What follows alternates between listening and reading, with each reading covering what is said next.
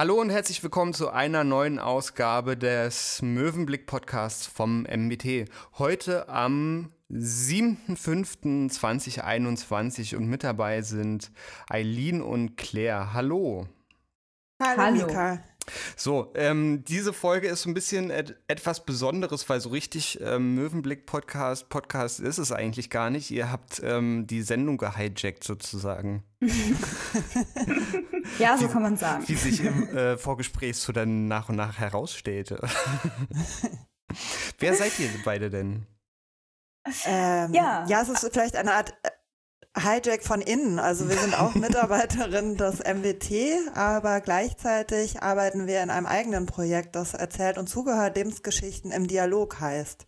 Mhm. Eileen, erzähl genau. doch mal weiter. Also im Prinzip ist ähm, unser Projekt erzählt und zugehört aus dem MWT heraus entstanden. Also wir waren vorher MWT-Mitarbeiterinnen mhm. und ähm, dann kam die Landesantidiskriminierungsstelle auf das MBT zu und hat gefragt, ob wir denn nicht eine Idee hätten, wie man neue äh, Methoden für die politische Bildungsarbeit ähm, ähm, machen kann. So mhm. und genau und Claire und ich, ähm, also Ann-Sophie, unsere Chefin, ist dann auf uns beide zugekommen und hat uns gefragt, ob wir denn nicht ähm, uns ein Projekt überlegen wollen. Und das haben wir gemacht und daraus ist erzählt und zugehört gehört entstanden. Wann war das ungefähr? Projektstart war im Mai 2018. Hm. Also das Projekt läuft jetzt seit drei Jahren und noch bis zum Ende dieses Jahres. Okay. Hm. Und habt ihr vor, das länger zu machen oder sollte dann ähm, auch zu Ende gehen? Ähm, nein, das ist eigentlich eine schöne Geschichte. Geplant waren zwei Jahre. Anfangs wurden zwei Jahre finanziert und dann ist die LADS nach den zwei Jahren nochmal auf uns zugekommen und hat uns gefragt, ob wir gerne weitermachen wollen.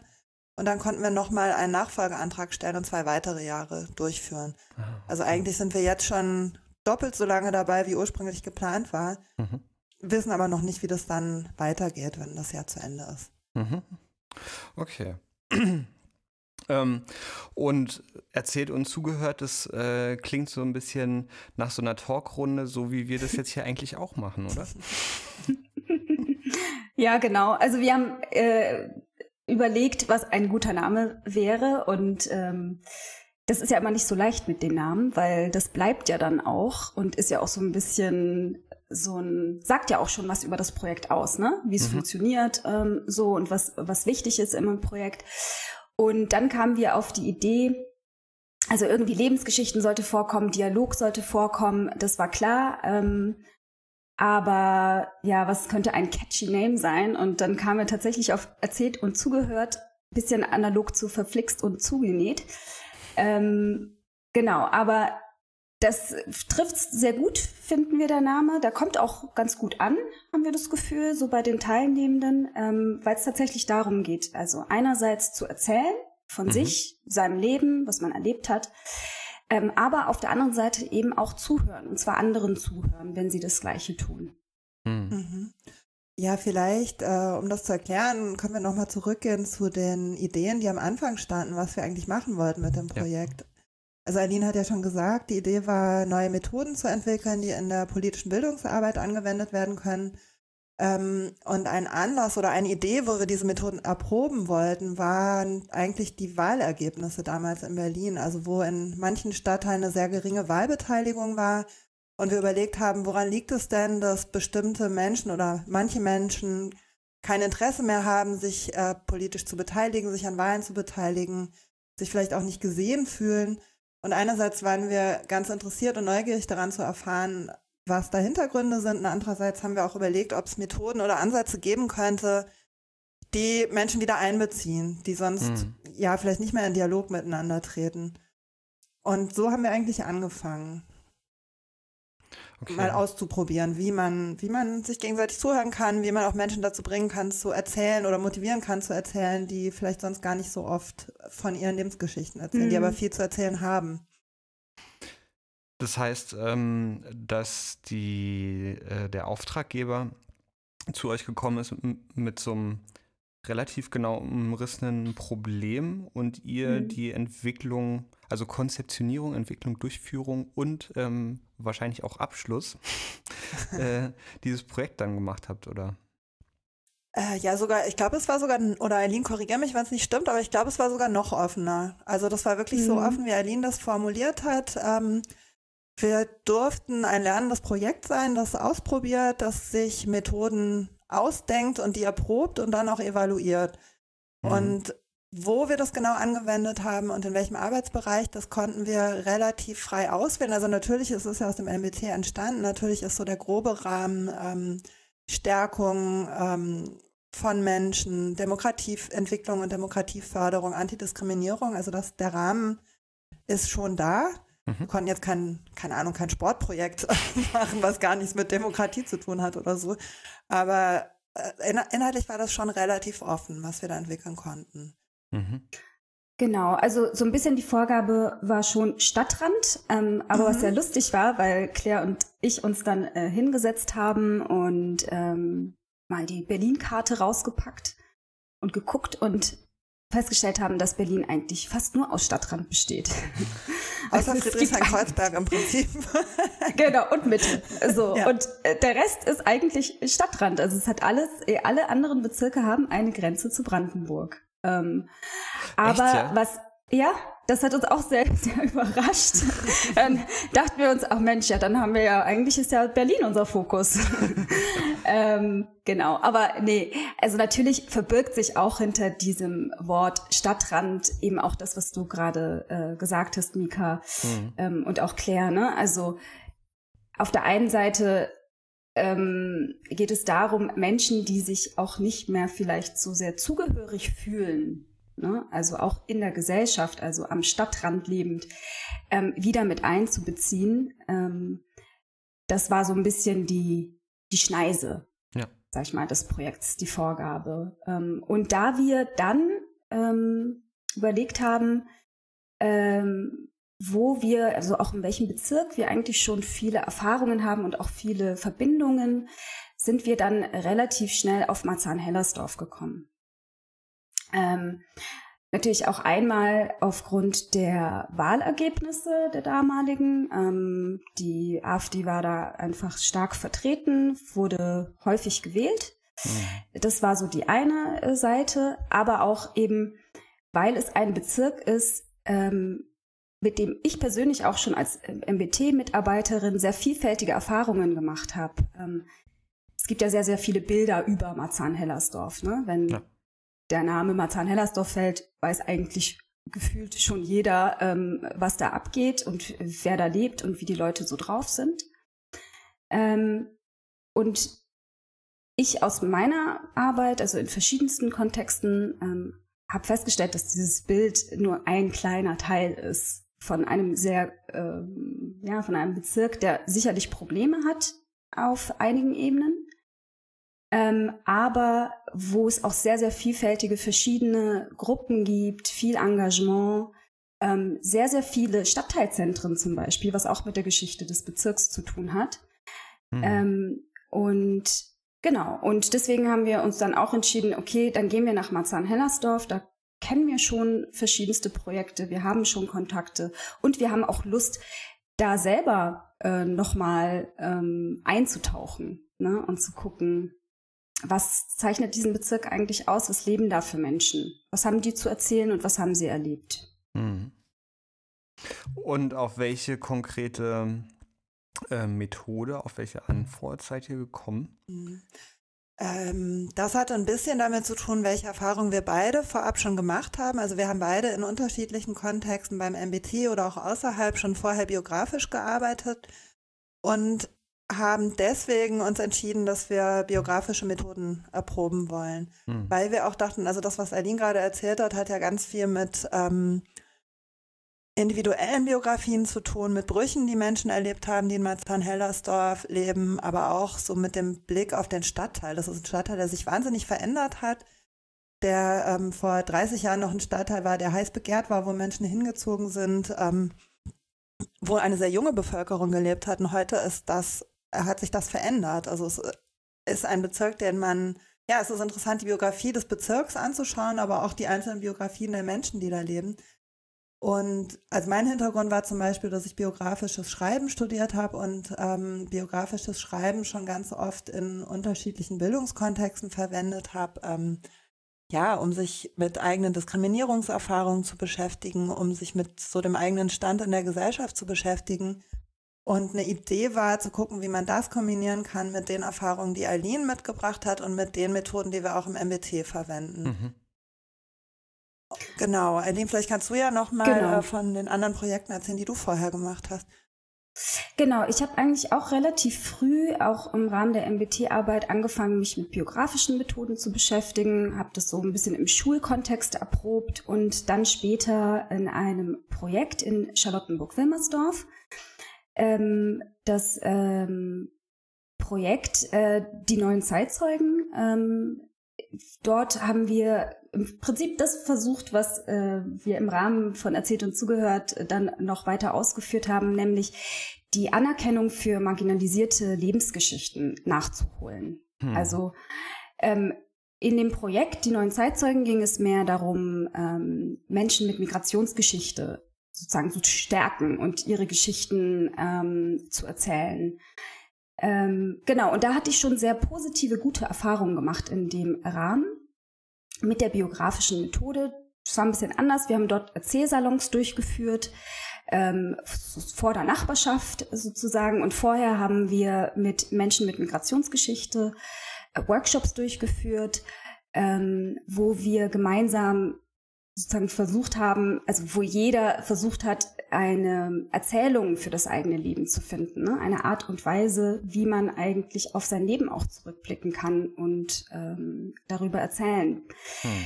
Das ist nämlich ähm, sowohl bei der, wenn, wenn wir die Geschichten von Menschen mit Migrationserfahrung ähm, sehen, aber auch Menschen, die in der DDR sozialisiert wurden, eine Verbindung, dass sehr häufig diese Menschen nicht gewohnt sind, von sich zu erzählen, weil eine Teilnehmerin hat das ganz gut ausgedrückt, weil auch niemand fragt.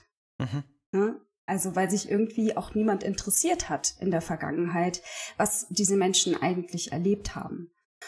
Und deswegen ist es so wichtig, auch in, was uns wichtig, auch in diesem Projekt, ähm, das zu üben. Mhm. Ähm, mhm üben, von sich zu erzählen und auch die eigene Geschichte als wichtig zu erachten und als erzählenswert. Ja, und die Parallele, die Eileen gerade genannt hat, das war für uns eine interessante Erfahrung, dass die plötzlich überall aufgeploppt ist. Unter anderem, weil eine Studie veröffentlicht worden ist, die Naika Forutan durchgeführt hat, in der sie auch über Ähnlichkeiten ähm, zwischen Menschen mit Migrationsgeschichte und Menschen, die in der DDR aufgewachsen sind, äh, geforscht hat. Und es gab sehr viel Kritik an dieser Studie, weil dann über äh, Gleichsetzung unterschiedlicher Erfahrungen gesprochen wurde. Mhm. Aber das ist überhaupt nicht das, worum es uns geht. Also es geht wirklich um das, was Eileen gesagt hat, Marginalisierungserfahrung, die Erfahrung, nicht beteiligt zu sein und dafür einfach Räume zu nutzen oder Menschen dabei zu unterstützen, Räume zu nutzen, um auch über diese Erfahrung zu sprechen und sich zu stärken. Also im Blick auf sich selber, aber auch im Austausch miteinander. Und das haben wir viel gehört von den Teilnehmenden, dass allein schon diese Erfahrung zu hören, dass es andere interessiert oder dass sie nicht alleine sind mit ihren Erfahrungen, schon einen stärkenden Effekt hatte. Hm. Und wie, wie kann ich mir das ähm, konkret vorstellen? Habt ihr euch dann regelmäßig sozusagen in der Gruppe mit denen äh, getroffen und einfach nur gequatscht oder? Äh, ja, äh, nein, nicht einfach nur gequatscht, aber regelmäßig getroffen, ja. Also der erste Teil stimmt. ähm, ja, vielleicht können wir einfach erzählen, wie das konkret aussah. Ja. Also wir haben als allererstes Kontakt aufgenommen, das hat der Eileen schon erzählt. Viele Kontakte waren schon da. Haben aber auch geguckt, welche Projekte sind denn da aktiv, welche Netzwerke können wir nutzen, um Werbung zu machen. Ja, wir haben dann ganz klassisch Flyer gemacht. Wir sind aber auch zu Veranstaltungen gegangen. Das war was, was wirklich gut funktioniert hat. Also auf Stadtteilfeste, ähm, in Familienzentren, Bibliotheken und haben da Leute angesprochen, haben denen erzählt, ähm, was wir vorhaben.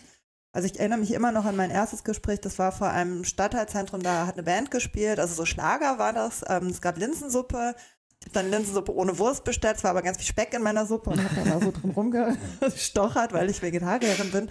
Und, und kam dann ins Gespräch mit so drei älteren Frauen, die bei mir am Tisch saßen. Und die waren total begeistert von der Idee und haben mir gleich ihre halbe Lebensgeschichte erzählt. Mhm. Die sind leider später nicht gekommen, aber ich habe da schon gemerkt, dass diese Gespräche, ähm, die da entstehen, ähm, einfach total spannend und interessant sind.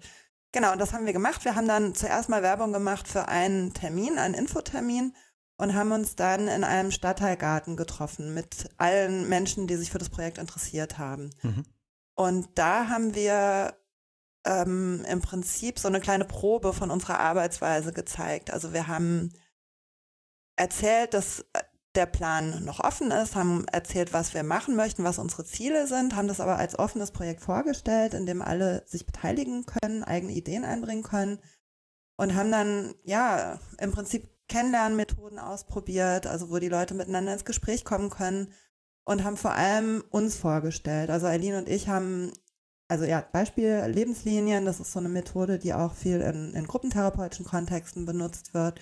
Also wir haben so ja, unser eigenes Leben anhand von Bildern und so weiter vorgestellt, um ein bisschen auch, ja, so in Vorleistung zu gehen, Vertrauen zu wecken, zu zeigen, wir reden hier auch über uns. Also wir sind hier mhm. keine weiße Wand, die da vorne steht und euch anleitet, sondern wir werden auch immer mitmachen.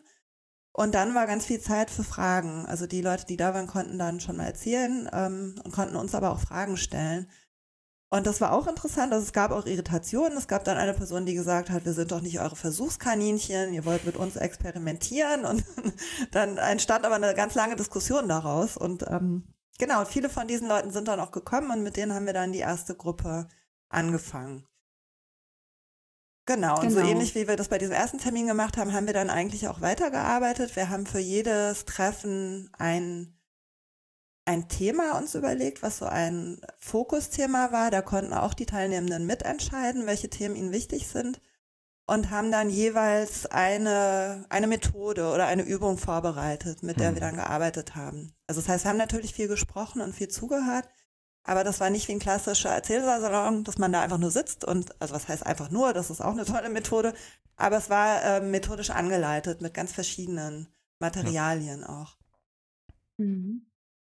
Und wir haben da, also auch das hat äh, für Irritation gesorgt, ne? weil natürlich der Name erzählt und zugehört, suggeriert, da wird erzählt und zugehört und das ist sozusagen das, was da passiert. Ähm, aber dass wir Methoden einsetzen, mhm. ähm, sozusagen, dass die so unser Mittel sind, um überhaupt ins Erzählen und Zuhören zu kommen, das war für viele dann doch eine neue Erfahrung und das hätten sie nicht erwartet, glaube ich. Das haben wir auch später, ähm, als wir, wir haben dann mit jeder teilnehmenden Person ein Interview am Ende geführt und das haben wir zum Teil schon als Feedback bekommen, aber das mhm. wurde gar nicht ähm, nur als, also es war ein Überraschungseffekt für viele, aber ähm, dann, nachdem man sozusagen gesehen hat, wie das funktioniert, ähm, ähm, gab es eigentlich da ganz positive Rückmeldungen. Also, dass das gut war, weil natürlich immer die Gefahr ein bisschen besteht bei Leben und Lebensgeschichten, gerade wenn es schon länger geht, das Leben, dass man ausufert ne? und dass man sozusagen überhaupt ähm, sich vielleicht auch verliert in einzelnen ähm, Lebensbereichen oder Erfahrungen. Und da helfen natürlich Methoden, das Ganze ein bisschen zu führen oder zu lenken, zu mhm. fokussieren. Mhm. Ja, das Schöne war auch, ähm, dadurch, dass wir ja Methoden erproben sollten, war dieses ganze Evaluieren, Weiterentwickeln, nochmal einen Schritt zurückzugehen, einfach ein Teil des Projektes. Und wir konnten nach jedem Termin nochmal zu zweit auch mit der Gruppe überlegen, was hat gut funktioniert, was wollen wir beim nächsten Mal anders machen. Also zum Beispiel, was Aline jetzt gesagt hat mit dem Zuhören. Ähm, natürlich gab es auch Treffen, wo das nicht so gut funktioniert hat, wo eine Person vielleicht ähm, sehr lange gesprochen hat. Ähm, und das war zum Beispiel ein Moment, wo wir was verändert haben. Wir haben dann einen Termin gemacht, wo wir aktives Zuhören, also nach, nach äh, Carl Rogers zum Beispiel, also es gibt ja so verschiedene Ansätze, wie man aktives Zuhören lernen kann. Da haben wir das in den Mittelpunkt gestellt und haben uns dann eine Übung ausgedacht, wie man, wie man das einfach mal üben kann. Was passiert denn, wenn ich dauernd unterbreche? Was passiert, wenn ich dauernd ähm, hinterfrage, was die andere Person sagt? Was passiert, wenn ich gar kein Gesicht verziehe und gar keine Geräusche mache beim Zuhören? das haben wir dann geübt und kamen dann auch da ins Gespräch darüber, wie wollen wir eigentlich, dass die anderen uns zuhören? Also wie funktioniert das für uns ganz gut? Also das heißt, wir haben immer wieder was Neues gemacht, wenn wir gemerkt haben, das ist das, was die Gruppe gerade braucht. Also wir haben wirklich auch über das Zuhören geredet und nicht nur über die, über die Leben, wenn das, wenn das gerade Thema war. Ja, ich muss auch sagen, ich finde es ähm, wahnsinnig spannend und interessant insofern. Also wir hatten ja, ähm, bevor wir äh, jetzt hier sprechen, hatten wir ja vorher schon mal äh, miteinander telefoniert und darüber gesprochen.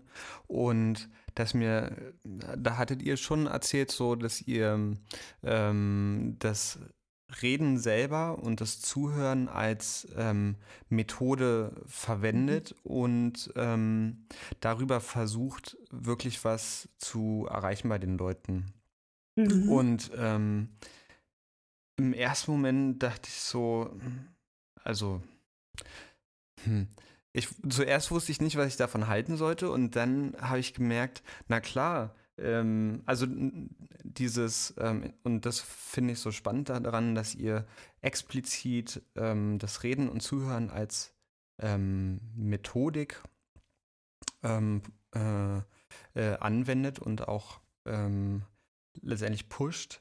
Mhm. Natürlich wird es ja in einer, keine Ahnung, in einer Psychotherapie äh, mhm. äh, oder so, mhm. wird das, ist, ist das natürlich eine äh, äh, klassische Methode und eine anerkannte Methode, aber in Form von ähm, politischer Bildung ähm, oder auch von äh, äh, Sozialarbeit ist das, ähm, spielt es zwar schon die ganze Zeit irgendwie eine Rolle, aber es wird nie sozusagen so explizit gemacht, mhm. dass allein die mhm. Tatsache mhm. des, des Sprechens äh, und des Zuhörens und, und der Or Organisation ähm, der, der äh, Sprechakte ja schon ähm, bedeutenden ähm, Faktor bildet. Mhm. Und das finde ich super spannend bei euch. Ja.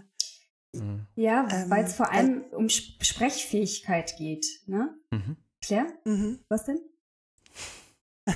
Okay, egal. Nee, ich wollte, also, genau. ich, wollte sagen, ich wollte nur fragen, ob du was sagen willst oder ob ich was sagen darf. Das ist ganz ah, einfach, ja. wenn man sich nicht sieht. Ja, total. Ja, da muss man genau äh, zuhören. Ja. ähm, nee, aber genau, das ist total wichtig, was du sagst, weil ähm, natürlich das, ähm, man kann sagen, ja, erzählen und zuhören, ne, ist ja, mhm. ist ja einfach, so, ja, der, so, aber das ist eben nicht einfach für alle in gleichem Maße. Und da spiegelt sich, und da kommen wir glaube ich, gerade auf einen interessanten Punkt, weil da spiegelt sich so etwas wie eben gesellschaftliche Positionierung wieder. Ne? Also Menschen, die sozusagen ähm, nicht im Zentrum stehen, deren Leben sozusagen als selbstverständlich erachtet wird ähm, und ganz selbstverständlich Raum bekommt in den Medien, in Fernsehserien, in Filmen und so weiter die haben eine ganz ähm, andere, ähm, ja, auch ein, ein, ganz anderes Selbstbewusstsein oder Selbstverständnis, ähm, sich mhm. zum Beispiel äh, Raum zu nehmen für die eigene Geschichte, sich selbst als wichtig zu erachten. Also als Beispiel, bei den neuen Zeitzeugen war es zum Beispiel so, wir hatten eine Teilnehmerin, die war 70 Jahre alt, die ist ähm, vor 50 Jahren aus Indien ähm, nach Deutschland eingewandert. Und die hatte mit 70 Jahren das allererste Mal in einer Gruppe von sich und ihrem Leben erzählt.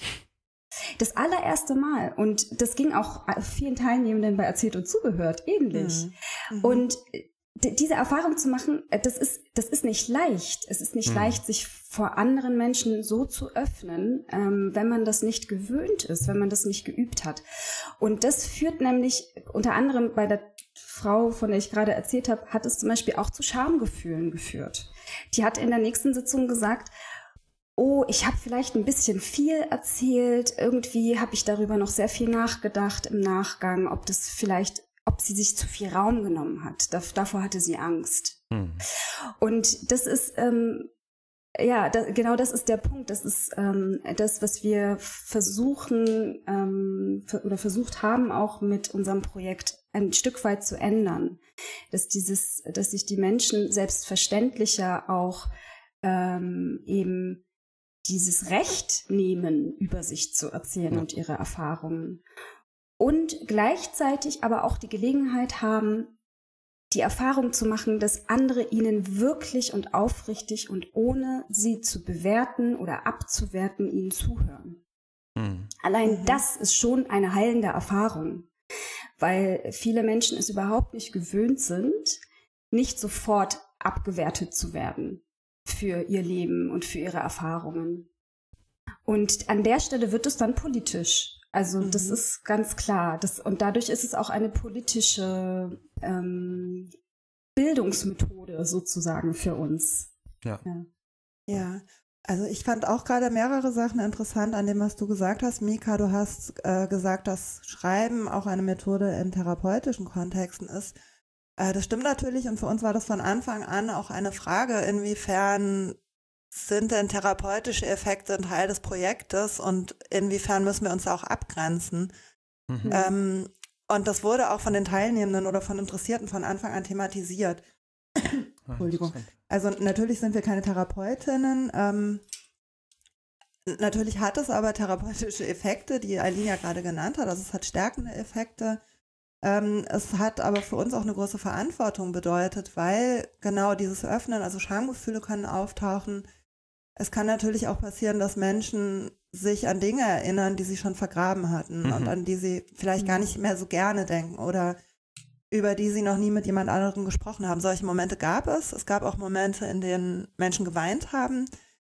Das war aber nicht schlimm. Also das waren gute Momente, das waren Momente, in denen die Personen auch gesagt haben, das ist in Ordnung für mich, es ist gut, dass ihr hier seid. Die haben sich gestärkt gefühlt durch die anderen.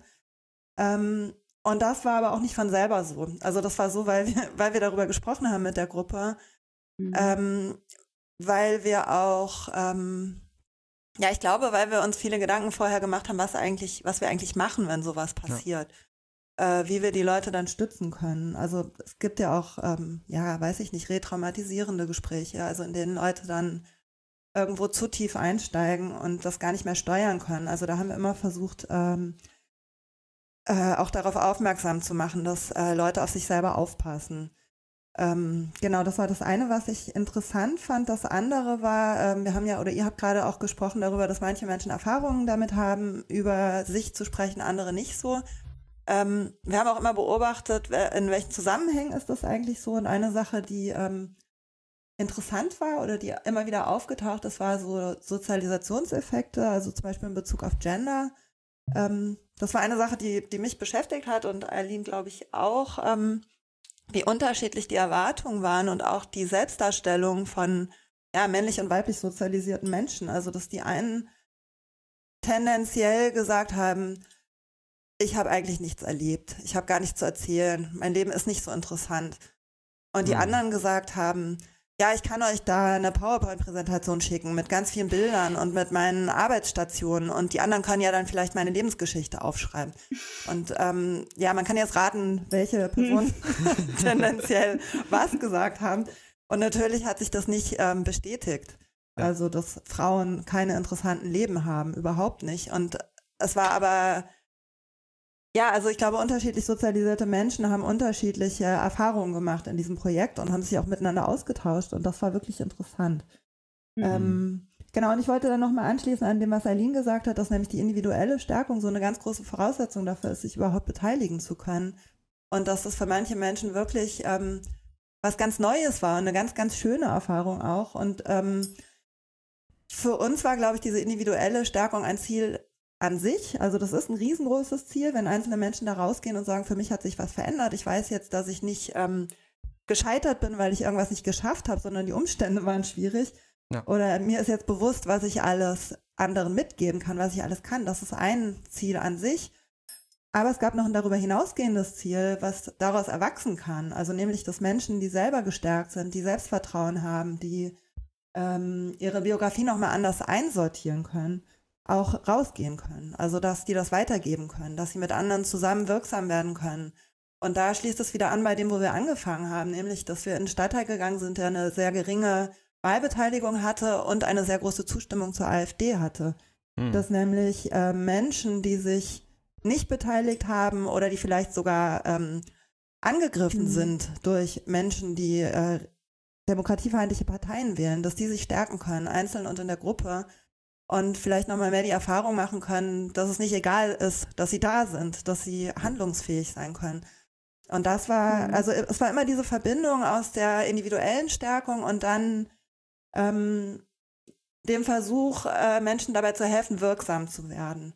Mhm. Und deswegen war das, glaube ich, auch interessant, dass wir das jetzt einmal erprobt haben im Stadtteil Marzahn-Hellersdorf mit dem Fokus ähm, Sozialisation in der DDR, weil das auch so eine Möglichkeit war, ähm, auch über kollektive Erinnerung zu sprechen. Also was bedeutet das denn eigentlich, in der DDR aufgewachsen zu sein und die Transformation 89, 90 erlebt zu haben und die ganze Zeit danach erlebt zu haben.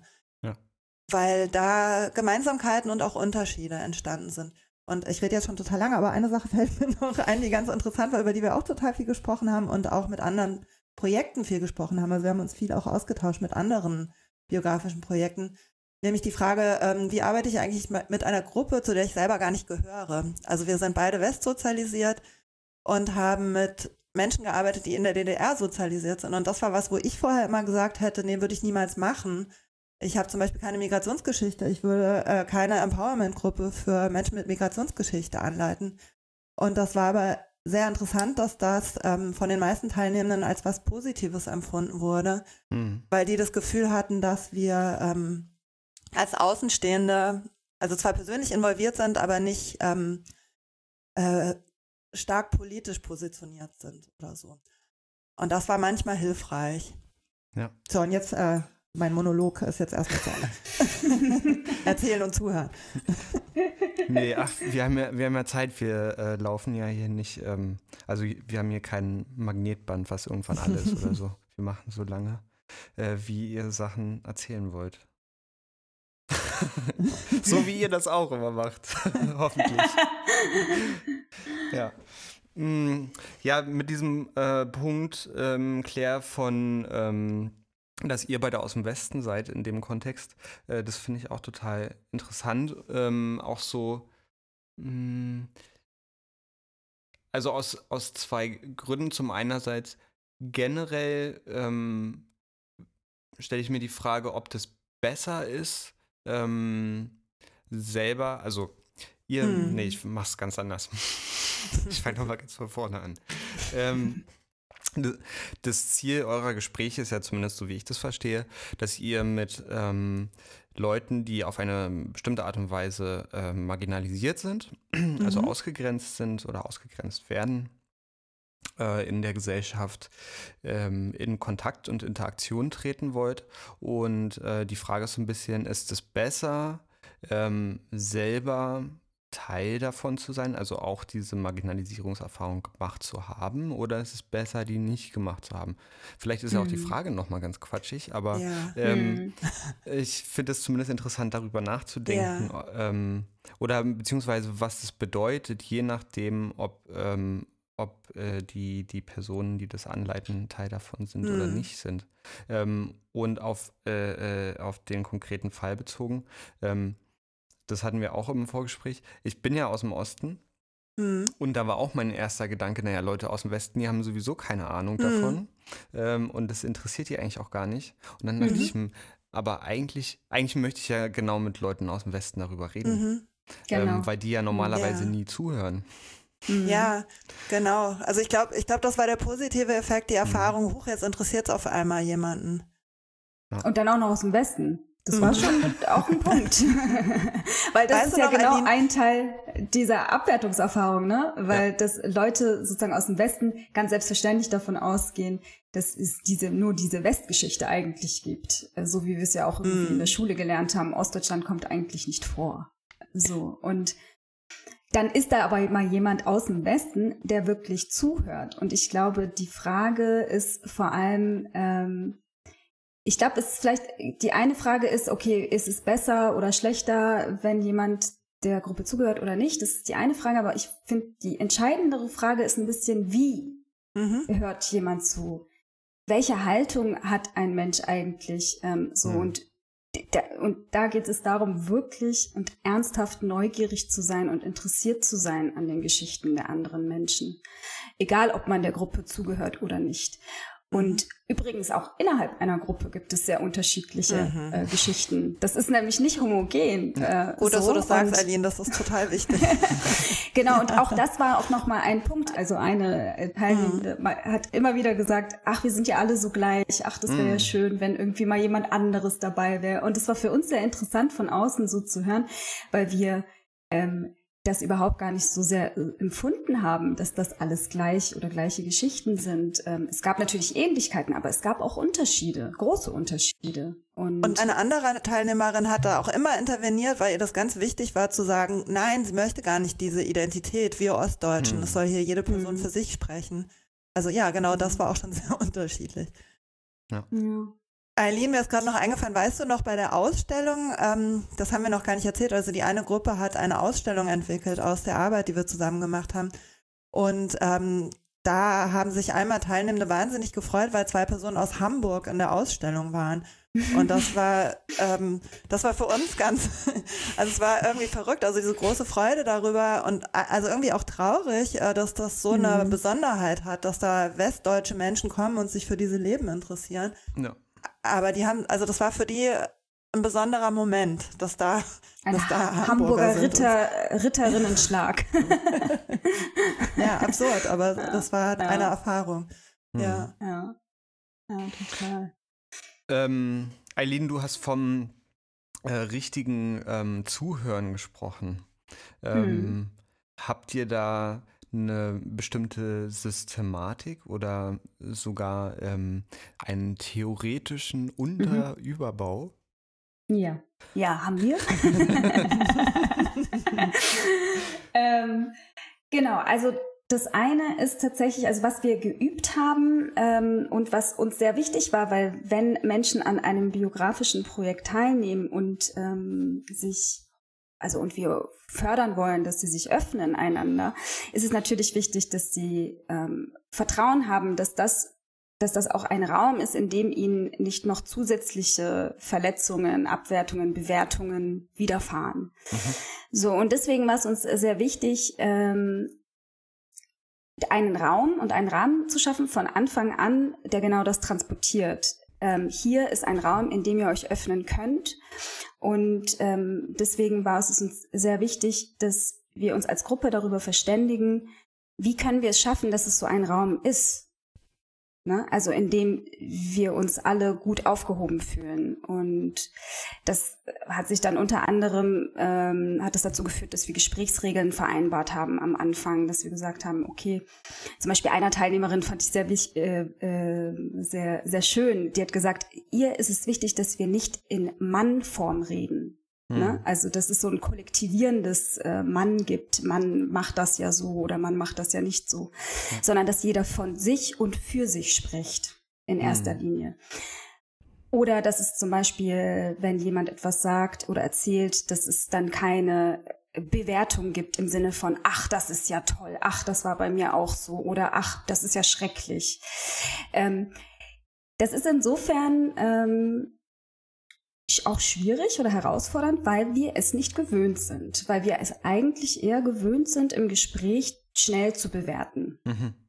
Und schnell, und das ist auch ein ganz, äh, sag ich mal, äh, ein, das ist ein Mechanismus, den wir ja alle kennen. So, wir hören was und gleich kommen die Labels, äh, so, und die Abgleiche und so. Aber da auch bewusst sozusagen sich ähm, das bewusst zu machen, dass das passiert und gleichzeitig zu versuchen, sich da an der Stelle auch ähm, ein bisschen im Griff zu haben. Ne? Und äh, nicht sofort dem ersten Impuls zu folgen, den man da äh, hat.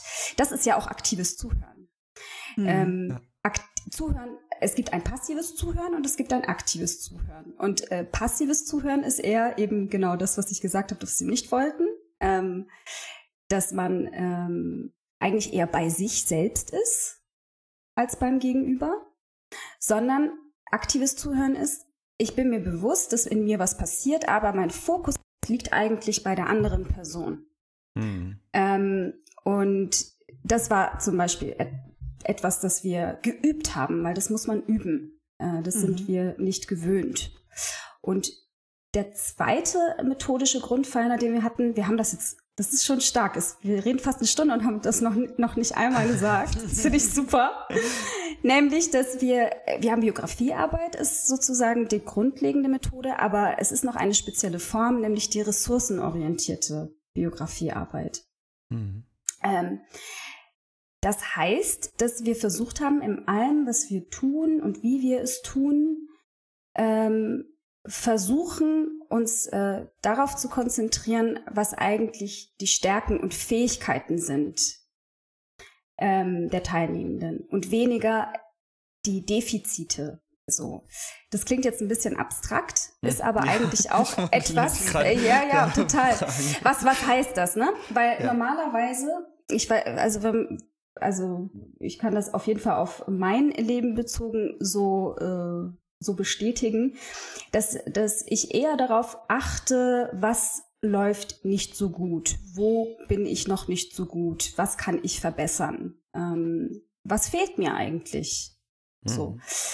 Ähm, und diese Perspektive ist, find, glaube ich, eine Perspektive und also Claire und ich waren uns da auch einig, als wir das ähm, Projekt konzipiert haben, dass das ein Blick ist, der ja sehr gängig ist in unserer hm, Gesellschaft. Also das ist ja, also so, man, Schulsystem, ohne jetzt. Und bei äh, marginalisierten Menschen natürlich noch mehr. Hm. Genau, genau, noch mhm. zusätzlich mhm. sozusagen. Ähm, aber ähm, dass, dass wir eher konditioniert sind, darauf zu gucken, was können wir nicht. Ähm, und auch das viel mehr Gewicht hat. So.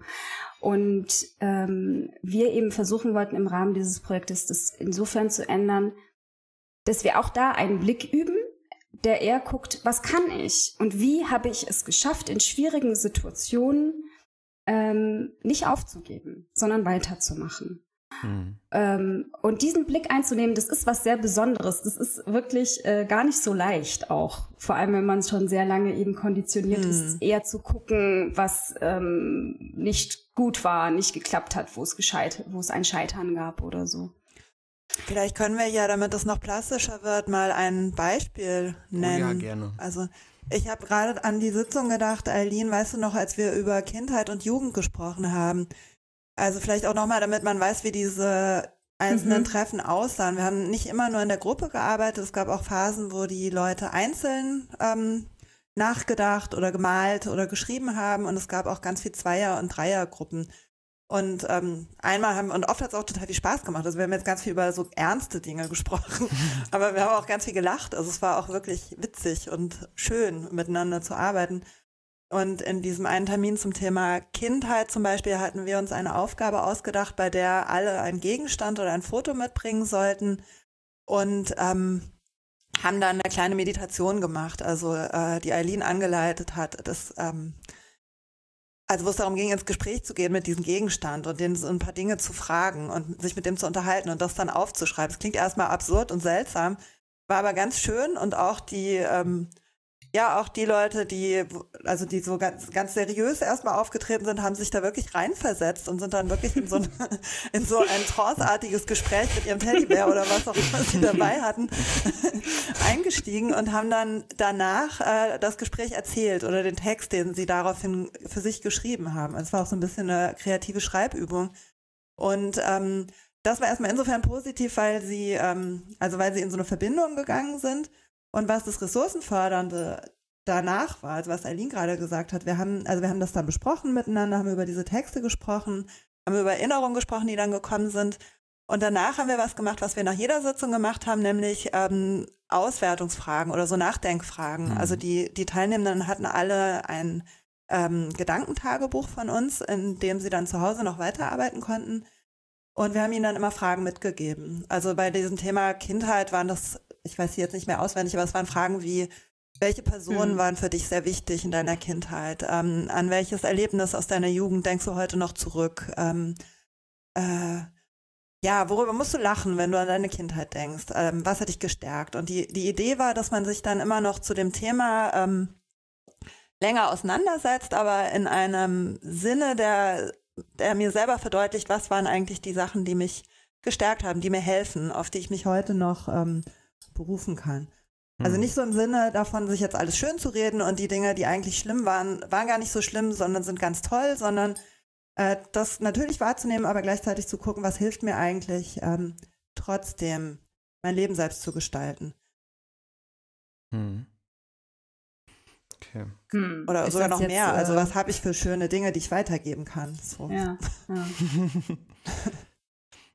Hm.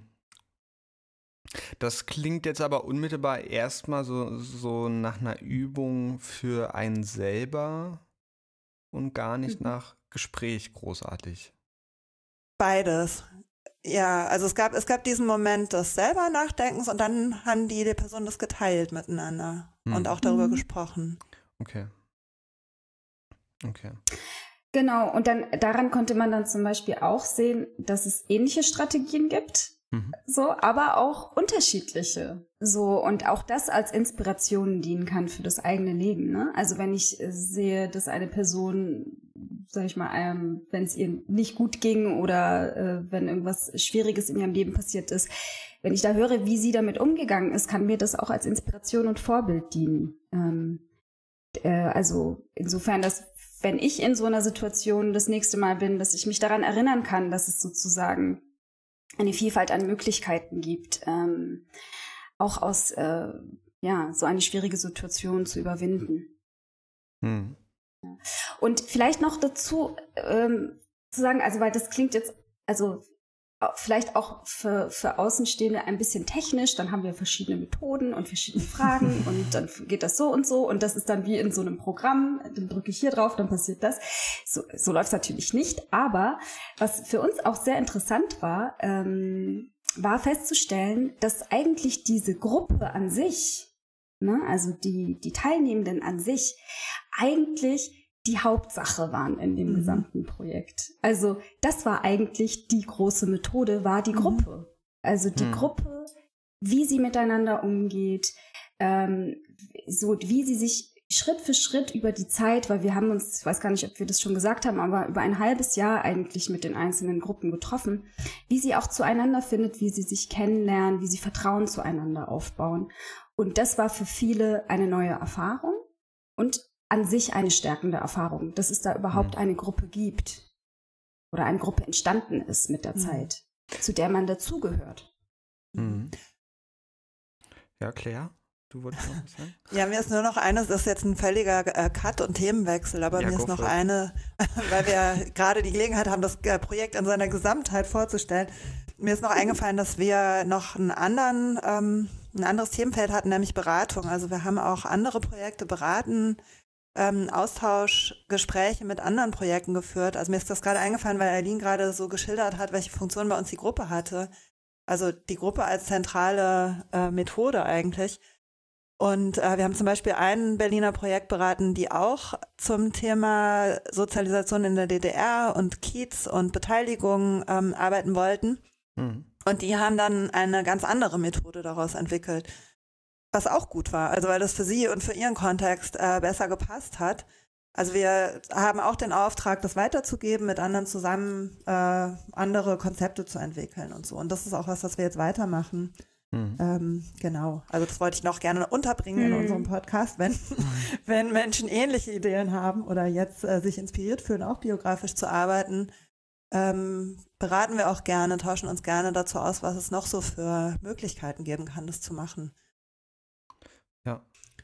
Ähm, und habt ihr äh, Dokumentation dazu erstellt? Ähm, dass, dass äh, andere Projekte auch Sachen nachlesen können oder so? Natürlich. Ja. Na, vor allem, also freuen wir uns gerade über die Frage, also ich freue mich über die Frage, mhm. weil wir tatsächlich kurz davor sind, dass unsere neue Webseite online hey. geht. Äh, ja, ähm, also äh, es dauert noch ein bisschen, aber nicht mehr lange. Ähm, mhm. Und auf dieser Webseite erzählt-zugehört.de ähm, find, kann man dann eigentlich alles finden. Das ist ein bisschen die Essenz unserer Arbeit. Ähm, Dort finde, ähm, können Menschen die Materialien finden, die wir entwickelt haben, also die Übungsbeschreibungen. Ähm, wir haben aber auch einen Zwischenbericht äh, verfasst, wo es genau um dieses Thema Gruppe ging. Wie kann man eigentlich mit Gruppen arbeiten? Ähm, dort finden sich auch Videoclips von unseren Teilnehmenden, wo sie über ihre Erfahrungen ähm, im Leben, aber auch mit dem Projekt äh, erzählen. Und ganz, also gerade auch als Reaktion eben auf die Pandemie, die es uns ja leider ähm, unmöglich gemacht hat, eine weitere Präsenzgruppe zu starten, mhm. ähm, haben wir überlegt, dass wir trotzdem den Austausch weiterhin ermöglichen wollen und haben einen Online-Kurs ähm, entwickelt, mhm. der kostenlos ist, so wie alles, was wir anbieten. Ähm, genau, und wer dann Interesse hat, an diesem Online-Kurs teilzunehmen, da gibt es verschiedene Module zu verschiedensten Themen mit Übungen und Anleitungen, aber auch Austauschmöglichkeiten. Der kann sich dann gerne bei uns melden und bekommt dann den Zugang. Okay. Und äh, äh, was kann ich dann in so einem, in diesem Online-Kurs machen, konkret? Ja, also wir haben, es ist natürlich was anderes, ob man jetzt alleine vom Rechner sitzt ähm, oder eben vor Ort in einer Gruppe ist. Also es geht nicht, also das haben wir dann auch relativ schnell festgestellt, diese Übersetzung aus diesem analogen Raum in den digitalen Raum eins zu eins ist natürlich äh, nicht möglich. Aber ähm, was in diesem Online-Kurs möglich ist, ist, dass wir eben, also wir, wir haben da ein, also Anleitungen, zum Beispiel zu den Themen Kindheit und Jugend, Arbeit und Ausbildung, Freundschaften und Beziehungen. Das sind so die Themen. Ähm, und zu, zu jedem diesem, dieser Themen gibt es die Möglichkeit, eine Übung für sich zu machen. Also das ähnlich ein bisschen wie bei unseren Gruppentreffen. Äh, das kann zum Beispiel einmal das Erstellen einer Collage sein, das kann mhm. aber auch das Aufschreiben einer Geschichte sein, ähm, also unterschiedlichste Methoden. Ähm, und dann gibt es aber trotzdem, wollen wir trotzdem die Möglichkeit bieten, ähm, dass man in einen Austausch äh, miteinander kommen kann. Deswegen gibt es einen Bereich in dem Online-Kurs, äh, wo man mit anderen diskutieren kann, wo man vielleicht, wenn man möchte, auch seine Übungsergebnis, ne, seine Collage, seine Geschichte teilen kann mit den anderen und diskutieren kann. Mhm. Genau. Okay. Ähm, so wie ich das verstanden habe, wieder äh, nochmal kurz mhm. zurück, ähm, so wie ich das verstanden habe, mh, hm, hattet ihr jetzt in Marzahn-Hellersdorf ähm, vor allem, also nicht vor allem, sondern ausschließlich mit Leuten gearbeitet, die ähm, die Marginalisierungserfahrung haben, aus dem Osten zu sein? Ja, das ist eine komische Formulierung. Ja. ja, wir, wir, knabbern da auch dran. Ähm, die, ja. die aufgrund der Tatsache, dass sie aus dem Osten sind, Marginalisierungserfahrung gemacht mhm. haben. Oder ja. ausgegrenzt worden sind. Das ist mhm. vielleicht ein bisschen mhm. besser. Ähm, mit denen habt ihr gearbeitet und ihr habt aber nicht vor, also ihr habt wir haben ja über Methoden und so geredet. Hm. Ihr habt das nicht für diesen Einzelfall entwickelt, mhm. wenn ich das mhm. richtig nee. verstanden habe. Mhm. Genau, also vielleicht kann man das so betrachten, dass es war ja eine Art Pilotprojekt. Ähm, wir haben die Methoden erprobt für diese Zielgruppe in diesem Kontext, sind aber ganz sicher, dass die sich auch für andere Gruppen oder für andere marginalisierte Personen eignen.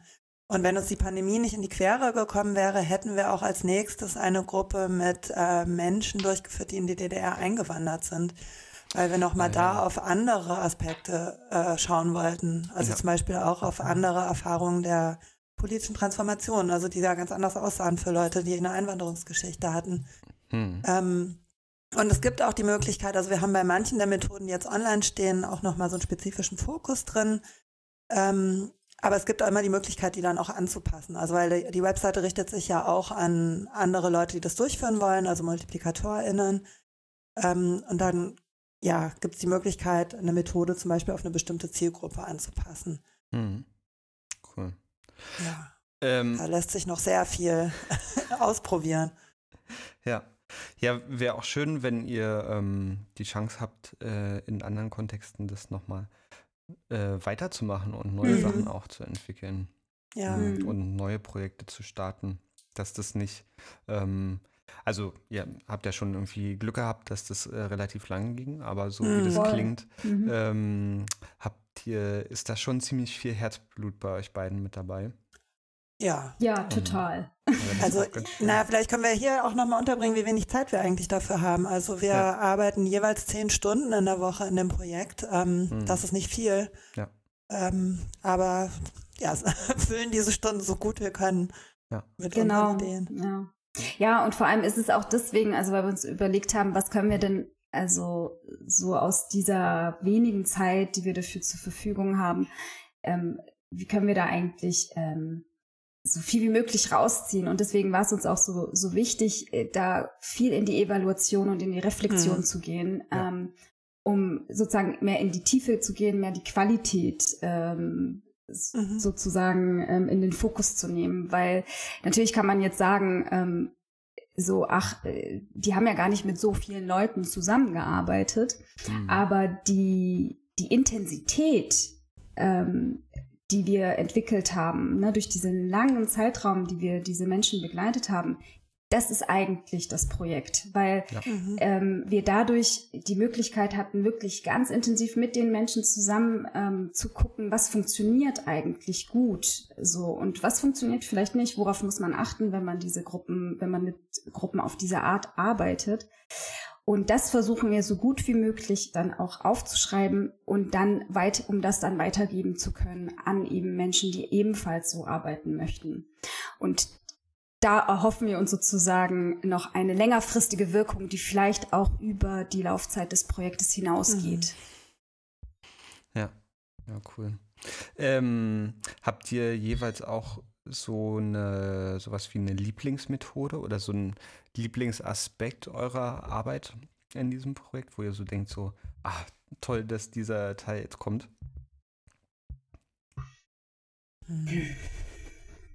Ich glaube, für mich sind es einfach ganz viele kleine Momente. Also es sind so, so berührende Momente gewesen, also wo Leute ja Gefühle geteilt haben, Erkenntnisse geteilt mhm. haben.